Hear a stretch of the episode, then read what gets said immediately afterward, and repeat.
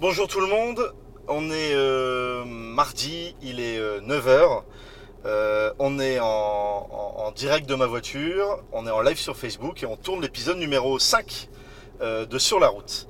Euh, je m'appelle Nicolas Quillier et mon invité aujourd'hui c'est Antoine Leclerc.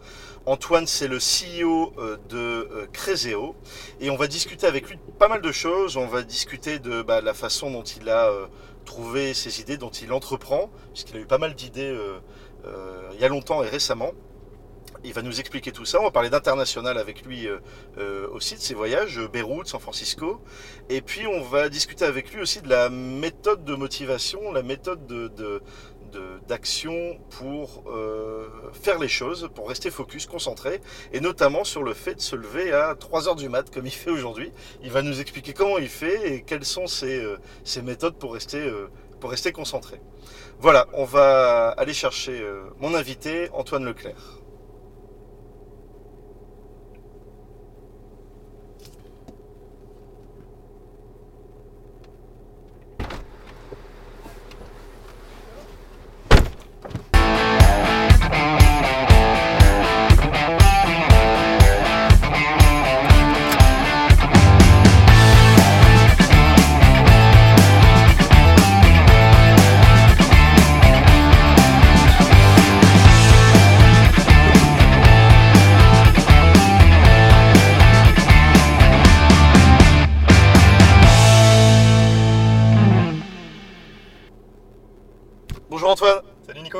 Vas-tu ça va très bien et toi Bienvenue, ça va, sur la Merci. route. On est parti, on démarre, on est tout bon. Hop. Antoine, je te laisse te présenter pour ceux qui ne te connaissent pas.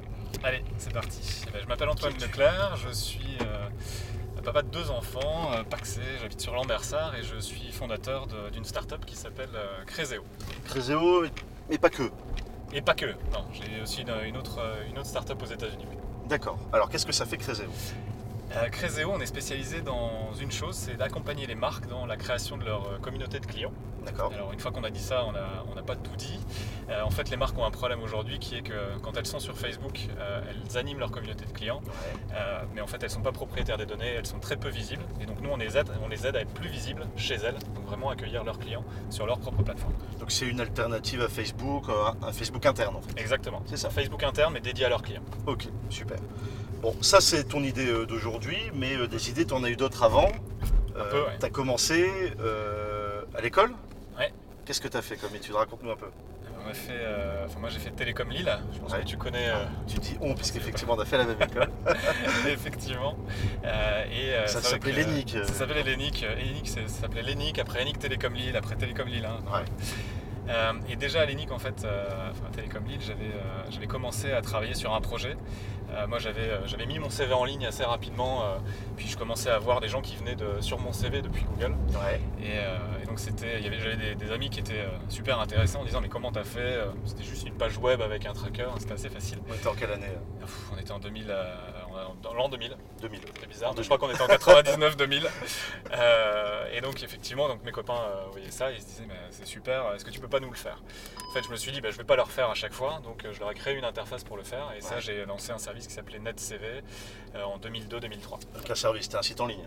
C'était un site en ligne qui existe encore aujourd'hui, netcv.com. Ah, ça existe encore Ouais, ça existe encore aujourd'hui, je le 17 maintiens plus. après. 17 ans après, c'est Ah encore là, c'est tu pas vois. mal, hein, parce que- Et ça, c'est vrai que ça a été une des premières idées que j'avais eues. D'accord. Euh, Donc c'était le concept, c'était de mettre en ligne son CV. C'était très simple en fait. C'est Tu, tu as une interface sur laquelle tu te connectes et puis tu commences à créer ton CV en ligne. D'accord. Tu vas créer tes expériences, euh, ton, tes, ouais, tes expériences professionnelles, ton éducation, tes intérêts. Tu vas, le- tu vas le designer. J'avais même fait un modèle de, de thème. Et, euh, Et donc là, et en cette fait, voilà, ça permettait de créer ton CV et puis de publier sur ton adresse. Donc moi, par exemple, j'avais mon CV sur antoine.netcv.com. Donc tu avais un mini site. un lien court. Exactement. Un Et cette idée, elle est venue de ton besoin perso en fait au début. Exactement, elle est vraiment venue parce qu'à un moment je me suis dit euh, comment je fais? Parce que je, je trouvais ça un peu has-been d'attacher les fichiers PDF quand on envoyait tu sais ton Par CV mail. par mail et euh, je me suis dit mais il doit y avoir une autre méthode Euh, et forcément le, le site web ça, ça paraissait l'idéal parce qu'à chaque fois ça s'est mis à jour en fonction de tes nouvelles expériences Ouais. et donc j'ai lancé ça et, et ça, ça a plutôt pas mal marché parce qu'on a eu, euh, on a eu 10 000, euh, 10 000 personnes qui se sont inscrites qui ont, euh, qui ont créé leur CV alors que c'est vrai que j'avais pas du tout travaillé sur le marketing, la communication et je, je pense que ça aurait pu faire beaucoup plus. ouais. Il y a des entreprises qui se sont lancées sur ce même euh, concept. Ouais, tout à fait, qui hein. Mhm. T'as monétisé le truc? T'as réussi à gagner un peu d'argent avec ça ou pas Un tout petit peu, mais euh, c'était pas en fait c'est vraiment pas l'objectif. Tu sais, c'est vraiment le projet d'ingénieur où tu te dis bah je vais faire ça pour les autres, je le Ouais. fais, ça marche, puis après tu te dis bon. T'es en école d'ingénieur, tu testes le truc. Exactement. Un peu de temps libre. hein. La grande différence par rapport aux États-Unis où quand tu crées quelque chose aux États-Unis, tu penses direct à la monétisation, même si tu monétises pas tout de suite, mais tu sais comment tu vas gagner de l'argent. Ouais. En France, les ingénieurs ils font autrement, donc c'est- différent. On pense d'abord à l'idée. Exactement. On la réalise, on voit si ça marche. C'est et puis, ça. Bon, si ça peut gagner de l'argent en plus, c'est pas mal. Exactement. C'est pire, parfois tu as les ingénieurs qui pensent d'abord à la technique, après à l'idée, et puis après ils regardent s'ils peuvent gagner de l'argent. Donc ça, c'est un problème pour toi. Tu... Ça, c'est en fait c'est un des soucis et on pourra en parler. Mais quand tu crées ton entreprise et que tu viens de, de d'études d'ingénieur, euh, que tu n'as pas fait d'études de commerce ou d'études Ouais. de marketing ou autre, ce qui est très compliqué, c'est de te détacher de la technique et pas parler du, enfin penser aux besoins clients plutôt que de penser euh, juste à, euh, à la technique que tu vas faire. Ouais, puisque tu fais encore partie de, de mes invités euh, qui n'ont pas fait d'école de commerce. Mhm. J'ai pas mais fait l'école de école commerce. d'ingénieur. Exactement. D'accord. Donc, on va dire que j'ai fait une école de commerce. Dans la création de mon entreprise, parce que finalement, tu es obligé d'aller Ah te- former en marketing euh, et puis en business. euh, Donc c'est des compétences que tu as acquises en fait au... sur Ouais. le tas. après, Ouais, tout à fait, ouais. Sur le tas et sur le, tas. Ouais, tout à fait. D'accord. Parce que j'avais. euh, finalement, j'avais pas du tout travaillé sur ces, sur ces compétences-là dans le début de ma carrière. Et euh, je l'ai fait, euh, enfin, j'ai commencé à travailler dessus vraiment une fois que j'ai commencé à créer Créso. Ouais, d'accord, ok. Et tu as créé donc Créséo bien après, on, on y reviendra. Mhm. Euh, là, tu es encore à l'école et tu as un autre projet. Alors là, je suis encore à l'école et euh, alors bah, il y a NetCV euh, et effectivement, en fait, je me dis, euh, en fait, je termine mes études et en fait, j'avais participé à la création de, des plateformes de, de la plateforme d'intranet de l'école Ouais. euh, qui s'appelle, qui s'appelait, tu te rappelles? Caribou, Caribou, c'est ça Voilà, c'est ça. Et donc j'avais participé, j'avais fait des différents modules pour, euh, pour l'intranet, pour l'intranet de l'école, Ouais. qui était un peu le genre de Facebook interne. C'est marrant parce que du coup tu peux faire le lien avec ce que je fais aujourd'hui pour Créséo, mais qui était un peu le Facebook interne dédié aux étudiants. Et euh, bah, en fait, ce Oui, c'était l'intranet de l'école en fait. c'était vraiment l'intranet de l'école. Et en fait, c'est- cet intranet marchait enfin, extrêmement bien. Je sais pas si tu te rappelles, mais il y avait plus de formidable. 50% de la promo qui était en permanence C'est dessus. vrai qu'on était fort connectés. hein. Toutes les personnes qui étaient en stage étaient connectées dessus, on pouvait chatter, on pouvait partager des photos, on partageait forcément des conneries, euh, mais euh, c'était euh, enfin, c'était assez excellent. Et je me suis dit, bah, c'est dommage de le garder uniquement dans l'enceinte de l'école. Est-ce qu'il n'y a pas moyen, là pour le coup, de le proposer à d'autres à d'autres formations Et pour le coup, là, j'ai j'ai commencé à penser un peu business, de monétiser le, le- le service. D'accord. Et donc j'ai, euh, bah, j'ai- avec l'aide d'un d'un ami, avec l'aide de Jonathan, euh, on s'est mis tous les deux, alors lui était aux États-Unis, moi j'étais resté en France, et on s'est mis tous les deux à penser comment on pouvait euh, structurer une offre Ouais. pour à destination des, des formations. bah, on a commencé par Lille 1 et on a fourni le premier intranet de l'université de Lille 1 à une formation qui s'appelait le, le Master Comex à l'époque. Ah oui, c'est vrai. Et, euh, voilà, et donc, Commercial, et donc, euh, ils payaient. Alors la difficulté c'était que le master ne voulait pas payer. Donc en fait on a dû vendre le projet aux étudiants. Et c'est les étudiants qui se sont mis à cotiser 20 euros, euh, je pense, sur leur scolarité. Ou 20, c'était pas 20 euros par mois, non, je crois que c'était 20, 25 euros pour leur, sur leur D'accord. scolarité. Donc là, tu étais encore à l'école. T'étais Et là, encore, c'était, euh, alors c'était encore juste l'école après. et je terminais en fait. Je terminais Terminé. juste, donc c'était vraiment la transition. C'était un peu le, le- le- voilà, tentative là, deux- de lancement de projet. Ouais, deuxième Ça. projet quand même. Ouais. Et là, pour le coup, un peu plus de monétisation. Et un peu plus de monétisation parce que finalement là on a payé les serveurs, on a payé un petit, des petits trucs. Maintenant ça restait pas, euh, voilà, Non, c'était pas le- non, non, le- c'est pas fou, mais C'était pas fou. Euh, maintenant, je me suis rendu compte qu'il y avait vraiment un besoin. Et euh, je me suis dit, bon, bah, effectivement, c'est c'est pas mal. Bon, maintenant, euh, encore une fois, j'avais pas euh, commencé à développer le business. Il aurait fallu euh, faire du marketing, faire du business. C'est vrai que j'étais resté très euh, local. Ouais. Euh, et donc, après, je me suis dit, bon, bah, ça, c'est bien, mais on va, on va le laisser vivre. On a eu, on a eu euh, je crois, la formation qui nous a payé pendant 5 ans, 5 ou 6 ans. euh, euh, et chaque année, en fait, il relançait le service parce qu'il s'en servait vraiment. donc ils te payaient pour l'utiliser. Il payait pour l'utiliser. Et donc, du coup, au début, c'était les étudiants. Et ensuite, c'est la formation qui a pris le relais. D'accord. Voilà. Ok. Bon, après, donc tu es devenu euh, salarié.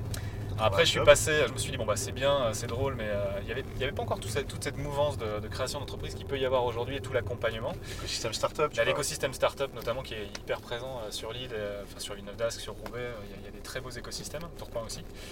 Euh, et c'est vrai qu'il n'y avait pas tout ça, donc je me suis dit, bon, euh, bah, la, la voie normale, finalement, tous mes potes étaient en train de travailler. La voie normale, c'était de trouver un boulot, faire Ouais. un peu d'argent, puis après, je me remettrai T'as ton à, la- à la diplôme création. D'ingénieur. T'as ton diplôme d'ingénieur, la voie rêvée c'est de se dire bah, je vais rentrer dans une boîte, je vais faire un, enfin, voilà, je vais avoir un salaire, puis je, continuerai à penser à mes projets un petit peu après. Euh, j'ai fait ça effectivement trois ans, je suis rentré dans une filiale du groupe EDF. Ouais. J'ai rien contre les gens qui travaillent chez EDF, mais comme premier job, il y a un peu plus, euh, il y a un peu plus excitant. Ouais. Euh, fait chier. euh, c'est pas que je me suis fait chier, parce qu'il y avait vraiment des, des- des- des très beaux projets. Ouais. Mais en fait, l'environnement, finalement, fait que tu te retrouves essoufflé très rapidement. Ça, ça, c'était il y a 15 ans, ça a certainement changé depuis. Euh, c'est très certainement changé, mais euh, moi, moi ça m'a changé et ça a très, très certainement changé depuis. Et toi, ça t'a changé Euh, et moi ça m'a changé aussi parce que je me suis dit c'est vraiment pas le genre d'ambiance du tout dans, le- dans lequel euh, je veux rester. Et je veux vraiment être dans une dynamique hyper positive, de, de- de rencontrer les gens qui vont me pousser vers l'avant, qui vont me challenger, qui vont, euh, qui vont vraiment me, voilà, qui vont me challenger, qui, qui vont- qui vont me faire sortir de ma zone de confort et qui vont me permettre de, de me pousser plus loin. Donc du coup j'ai quitté, euh, j'ai quitté ça trois ans quand même, hein. je suis quand même resté trois ans. Ouais. Je sais pas comment j'ai fait, hein. je, je- je pas. je suis tenace en fait sur le, sur le sujet. Et après j'ai j'ai pris un job à, à Beyrouth. En fait, À je suis Beyrouth. parti. euh, Ouais, un an et Alors demi ça à s'est Beyrouth. décidé comment ça? Tu t'as- tu t'es dit tiens je veux aller à l'étranger ou tiens je veux aller à Beyrouth Alors j'ai- ouais, j'ai- j'étais toujours passionné par l'étranger. J'ai, euh, durant mes études, j'avais euh, bossé donc euh, aux États-Unis pendant euh, pendant quatre mois. J'avais travaillé ensuite au Japon pendant six mois. Ouais. J'étais revenu en France, j'étais reparti en Angleterre pendant sept mois. Puis je me suis dit en fait après, je me suis enterré finalement assez rapidement. Je Ouais. me suis dit, ça peut pas rester comme ça. Donc quand je suis, euh, quand j'ai quitté EDF, enfin le- la, cette filiale, je me suis dit bon, là maintenant, euh, enfin, enfin, où je vais.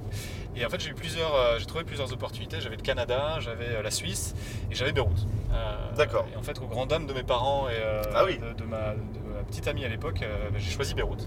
D'accord. Et je suis parti à Beyrouth. voilà, T'es parti en- tout seul Ouais, je suis parti tout seul avec valise. J'ai revendu tout ce que je pouvais avoir en France T'as et je suis parti là-bas.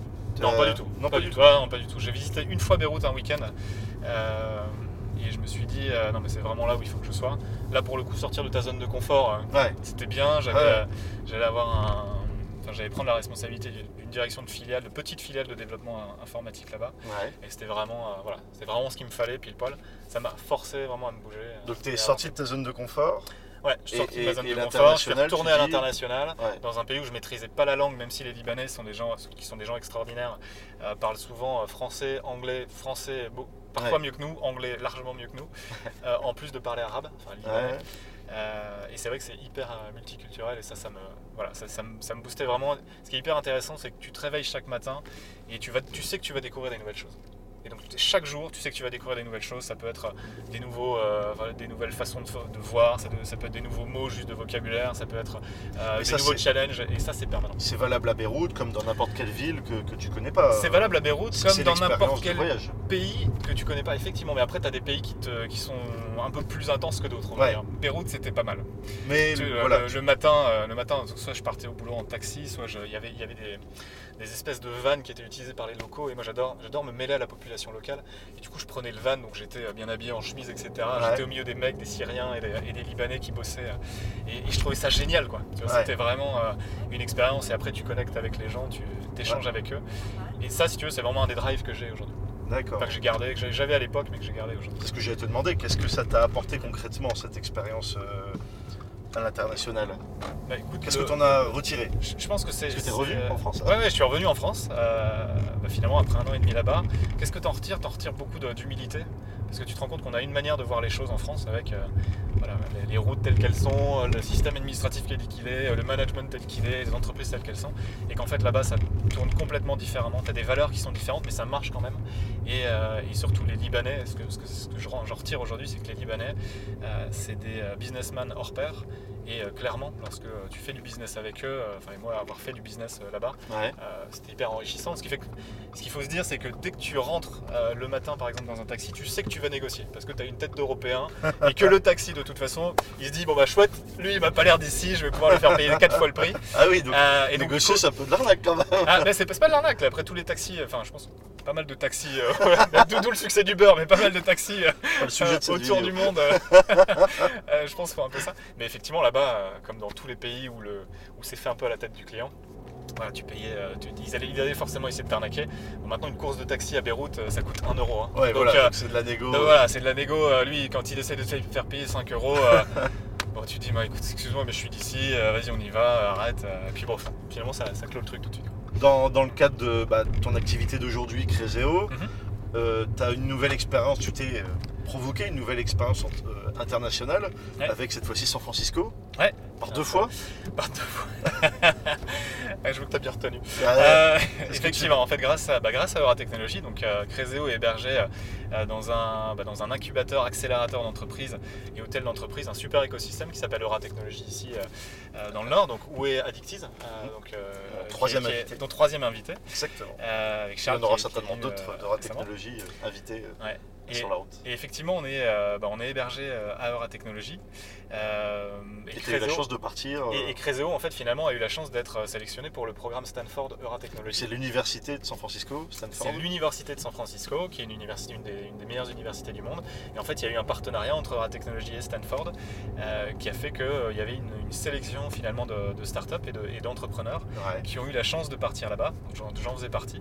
Et moi, je me suis dit, quand j'ai vu cette opportunité-là, si tu veux, sachant que la Californie, c'était déjà une de mes, dé- de mes destinations phares, c'est un de mes objectifs de vie. Ouais. Et je me suis dit, bah voilà, c'est euh, une, enfin, c'est une opportunité unique. Et donc, grâce à Euratechnologie, j'ai pu partir là-bas. Et euh, le, le- le programme était structuré en une semaine sur place, une semaine en France, D'accord. euh, où tu apprenais finalement toutes les bonnes pratiques de création d'une startup aux États-Unis.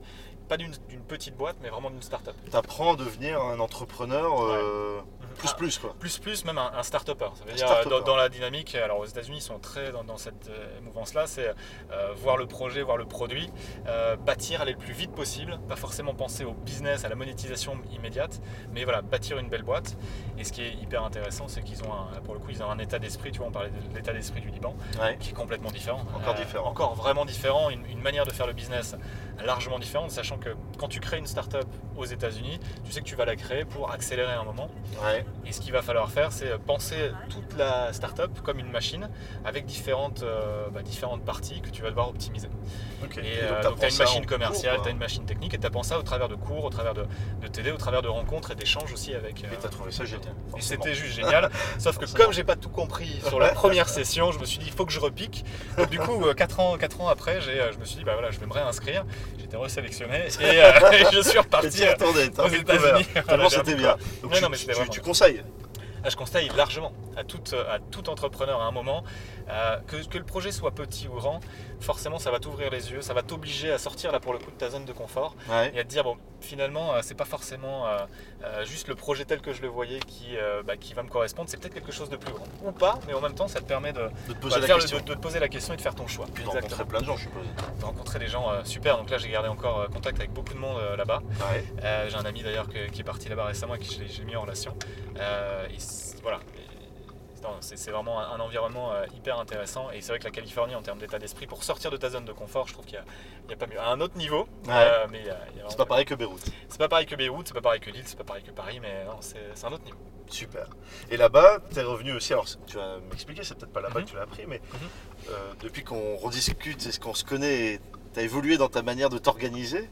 Et notamment sur le fait, tu me racontais, de, de rester focus sur des objectifs. Mhm. Et tu as mis en place des méthodes pour ça. Est-ce que tu peux nous en dire plus? Notamment une, j'ai- utilisé là-dessus, tu te lèves tous les matins à 3h du matin. Ouais, 3h30, ouais, exactement. 3h30.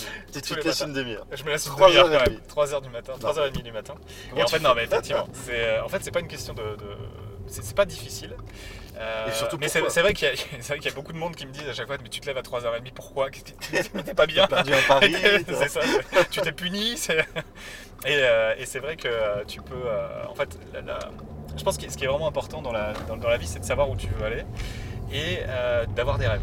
Et moi, si tu veux, j'ai, bah, pas mal de rêves, Ouais. peut-être un peu beaucoup. Ouais. Euh, Il y a un des rêves, effectivement, c'est de, de partir vivre quelques années aux États-Unis. Ouais. Euh, et pour ça, si tu veux, je- ça, ça me- ça me- ça m'oblige à positionner à partir de ce rêve une vision de ma vie Ouais. et des objectifs.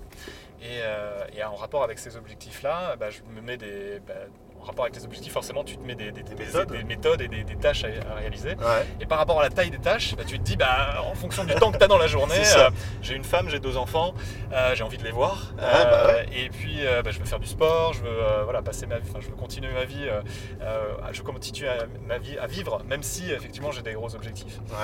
Et la seule option aujourd'hui qui est euh, effective euh, et possible, c'est finalement de se lever le, ma- le matin plus tôt, en tout cas pour moi. Je sais qu'il y en a- Ouais. il y en a d'autres qui se couchent plus tard. Il Mhm. faut imaginer, euh, enfin voilà, sur une, ça pourrait être. Il y en a qui de- de travaillent se bien lever 2h à- du matin. à 3h30 du mat ou ça pourrait être de se coucher tous les soirs à 3h du matin. Après, c'est finalement tu choisis ta- ton, ton mode d'organisation et pour moi, je sais que c'est bah, le mode qui me correspond. C'est vraiment de celui de se lever tôt le matin. Donc je- avant, je me levais pas tôt, hein, je me rassure, je me, je me levais toujours à 8h, Je- je me levais 7h30 pour ça, avec, avec des, des difficultés. euh, mais aussi, c'est parce que j'avais pas cette, euh, cet objectif de vie, j'avais pas cette vision. D'accord. Et euh, le fait finalement de te lever tous les matins en te disant Ouais, ok, là je vais redonner un coup, tu sais, Ouais, ouais. euh, bah, finalement c'est hyper motivant et ça te pousse et ça te permet finalement de te lever euh, plus tôt, de trouver plus d'énergie. Et c'est vraiment ça, donc effectivement je me lève, je- parfois je regarde ma vie et je regarde ma vie d'aujourd'hui et je regarde ma vie d'avant et je me dis mais en fait euh, t'es devenu un moine et euh, ou t'es- rentré dans l'armée, tu sais, ça va être entre les deux. Et euh, euh, l'idée c'est vraiment de se lever tôt, de réussir à avoir une dynamique et une discipline de Ouais, vie, ouais. de faire gaffe à ce que tu manges, de faire du sport et d'arriver... Ah quand bah, même- finalement, à la fin de- Rassure-nous, t'as quand même une vie sociale. Ah non, mais j'ai une vie sociale. On Je regarde, je, suis là, je suis là aujourd'hui, j'arrive à te parler, je vois ma femme, je vois mes enfants, je vois mes potes. Euh, je me couche, ça m'arrive de me coucher tard. Bon, le matin, du coup, c'est un peu plus tôt. mais euh, non, non, j'ai quand même une vie sociale, mais c'est vrai qu'elle est très orientée aujourd'hui sur euh, Et ça, c'est quoi, pour- mes objectifs. Pour euh, parler vite, c'est des méthodes américaines? C'est des, des choses que tu as, inventées tout seul ou t'as- tu Non, non, non, t'inspires je, de je- je de- m'inspire. Alors, je, m'inspire de livres, je m'inspire de, bah, de- de gens qui ont, bah, qui ont déjà référencé pas mal de choses dessus. hein. Il y a- Tu peux il y a nous un- donner quelques références complètement. Bah, Il y, a- il y a un mec qui s'appelle Tim Ferriss qui est. euh, Tim bah, Ferriss. Tim Ferriss, ouais, euh, américain, qui a, qui a écrit notamment La semaine de 4 heures, euh, qui est très bon, euh, qui, a, qui a écrit la Tools of Titans, qui est un bouquin que je recommande à, à- à tout le monde. C'est un bouquin qui analyse Tu finalement la les, les liens en Ouais, commentaire avec plaisir. Et c'est un bouquin qui analyse les euh, méthodes de, euh, de personnes qui sont euh, ce qu'on appelle successful aux États-Unis, euh, ce qu'elles font, enfin la manière dont elles vivent leur vie, la manière Ouais. dont elles vivent leur journée, la discipline qu'elles s'imposent, et tu te rends compte qu'en fait il y a plein de choses dont tu peux t'inspirer. Moi c'est vrai que je m'inspire Tu beaucoup peux de ça. t'appliquer à toi-même. Tu peux te les appliquer, alors bien sûr il faut te les adapter parce qu'on On vit pas la même. Steve Jobs ou c'est clair, exactement. donc, Mais il y en a beaucoup, je pense notamment, tu vois, à Schwarzenegger. Enfin, tu vois, j'ai pas mal lu aussi sur Schwarzenegger. C'est un mec euh, hallucinant. C'est quand même le mec euh, qui a commencé en faisant du bodybuilding, bodybuilding qui est devenu euh, une star enfin, mondiale de films d'action, de Ouais. tout type de, de films, qui est devenu gouverneur de Californie et qu'aujourd'hui, enfin, qui aujourd'hui s'investit beaucoup dans, dans la partie sociale et dans l'amélioration finalement de- de- du monde, hein, Ouais. créer un monde meilleur. Et c'est le mec qui, bah, qui t'explique qu'à un moment dans sa vie, pendant un an, il a médité le matin et le soir, toujours euh, pendant euh, 20 minutes le matin, 20 minutes le soir, et finalement ça lui a, ça l'a transformé dans la manière de, de voir les choses, de se poser. euh, et tu te dis, bah ouais, tiens, et si je testais la méditation, quel impact ça aurait sur moi? D'accord. du coup, bah, tu testes la méditation et tu vois quel impact euh, ça Donc va tu, avoir. tu le testes toi-même, toi. Et, moi, et donc du coup, à chaque fois que je vois ça, si tu veux, j'identifie un, un truc euh, là-dessus, bah, je, Ouais. voilà, je le teste et je vois si c'est applicable à moi ou pas. Ok, super. Il y a plein d'autres méthodes, euh, je suppose. Tu as lu Ouais. plein d'autres livres, mais tu mettras en commentaire les, Avec grand plaisir. les, les références. Mhm. Et, euh, et voilà, bah, je te remercie euh, Antoine pour cet Euh, échange. Merci Nico. Je te laisse, je te libère Ça marche pour aller travailler, puisque bah, là, Eh t'as ben, t'as attends, quasiment on en- fini ta journée. je, vais, je vais faire l'après-midi maintenant. Allez, te salut remercie. Nico. À Merci très vite. beaucoup. Salut Antoine. Donc voilà, on a échangé avec Antoine Leclerc, Créséo. Euh, J'espère que ça vous a intéressé. On, on a vu avec lui bah, la, la façon de trouver les idées pour, pour entreprendre, pour créer des, des, projets, des entreprises. Euh, il nous a parlé de son expérience internationale, Beyrouth, San Francisco, c'était vraiment intéressant. Euh, et puis bah, se lever à 3h du mat, euh, bon voilà, il y a, plein de méthodes et chacun doit trouver la sienne pour pouvoir se sentir bien dans, son travail et dans sa vie. Lui, c'est celle-là, c'est cette méthode-là. Il va vous mettre tous les éléments, tous les liens pour pouvoir échanger et, lire, lire tout ça sereinement. Et voilà, donc j'espère que ça, vous a intéressé. La semaine prochaine, euh, mardi, rendez-vous donc mardi 9h la semaine prochaine, c'est une émission, ça sera une émission spéciale puisque c'est le salon créé à Lille pendant deux jours, lundi et mardi prochain. Et donc mardi euh, à 9h, j'ai laissé le créneau euh, de l'un invité ouvert. Donc j'ai pas d'invité fixe et j'aimerais inviter une personne que vous allez me recommander. Donc plutôt que ce soit moi qui invite, c'est vous qui allez l'inviter. Donc mettez en commentaire, taguez des personnes que vous souhaitez que j'invite. Et, euh, et puis je choisirai dans cette liste de personnes et elle se retrouvera bah, mardi euh, prochain à 9h avec moi euh, en tant qu'invité dans ma voiture sur, le, sur la route numéro 6. Voilà, j'attends vos, vos retours, vos commentaires, vos questions. Je vous souhaite une très bonne journée, portez-vous bien, travaillez bien, entreprenez, prenez des risques et à la semaine prochaine. Salut